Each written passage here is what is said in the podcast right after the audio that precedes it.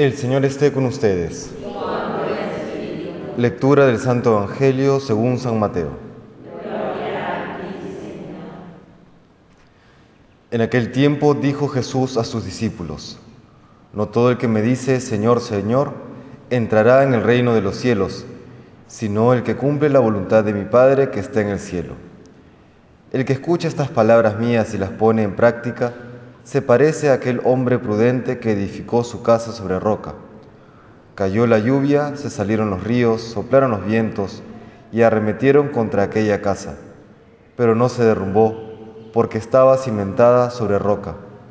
Al contrario, el que escucha estas palabras mías y no las pone en práctica, se parece a aquel hombre necio que edificó su casa sobre arena.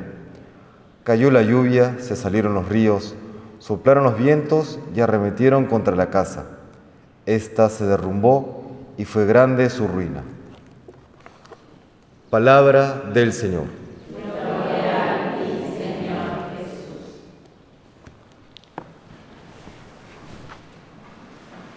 La figura que utiliza el Señor hoy de la casa trae a la memoria aquello que decía Unamuno. Méteme, Padre Eterno, en tu pecho, misterioso hogar. Dormiré allí que vengo cansado del duro bregar, decía Unamuno, ¿no? en esa lucha intelectual, esa lucha de creer y no creer, ¿no? Como él nota en su corazón que anhela la eternidad. Misterioso hogar, le dice al Padre Eterno. Y efectivamente, la vida es un duro bregar, es un duro tender hacia, hacia no sabemos dónde, si es que no tenemos a Dios. ¿Tendemos a dónde? Simplemente a la ruina, como dice hoy el Evangelio. Por eso la, la, prudencia, y no solamente la prudencia, sino toda la fe, la esperanza, la caridad, todo aquello que Dios nos da, debe tender a esa eternidad que es la roca, que es Cristo, que es esta búsqueda de morar en su corazón.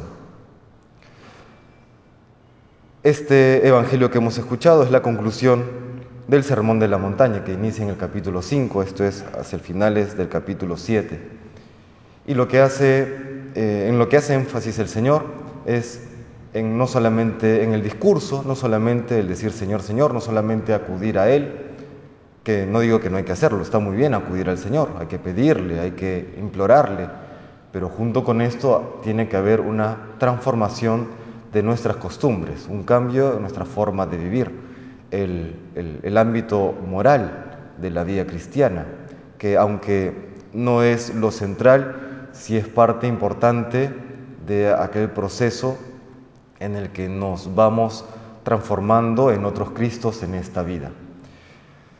Benedicto XVI, en su primera encíclica, Dios es amor, Deus Caritas Est, la llamada encíclica programática, nos dice que uno no comienza a ser cristiano por, el, por una idea, ni siquiera por una ética, sino por un encuentro con una persona, un encuentro con Dios, un encuentro con su amor. De ahí viene este acudir a Dios y de ahí viene también este querer cumplir su voluntad. Esa es la prudencia, ese es el hombre prudente, esa es la persona prudente. Aquella persona que por amor a Dios, tras este encuentro con Él, no solamente se queda en discurso, no solamente se queda en buenas intenciones, sino que comienza a configurar su vida, su pensamiento, sus sentimientos, su actuar, según la voluntad de Dios nuestro Padre. Si obramos así, pues entonces vamos construyendo sobre roca, llegaremos a aquella morada eterna, aquel misterioso hogar que Dios nos tiene preparado. Si nos quedamos solamente en discursos, si nos quedamos solamente en rezos, pero esos rezos no se traducen luego en una nueva manera de vivir, pues terminaremos en ruina. No alcanzará, no será suficiente. Así como en un matrimonio, por ejemplo, no es suficiente solamente elevar poesía y bonitas palabras eh, entre uno y otro. No, es necesario también, junto con esto, que no digo que esté mal, también es necesario decir palabras bonitas, pero junto con estas palabras bonitas, pues tiene que haber aquellos actos que demuestran, que manifiestan nuestro amor. Por eso San Ignacio sabiamente decía que el amor no consiste tanto en palabras, sino más bien en actos, en acciones. Le pedimos pues hoy al Señor que nos conceda estas gracias de serle fieles tanto de palabra como de obra. Que el Señor nos bendiga.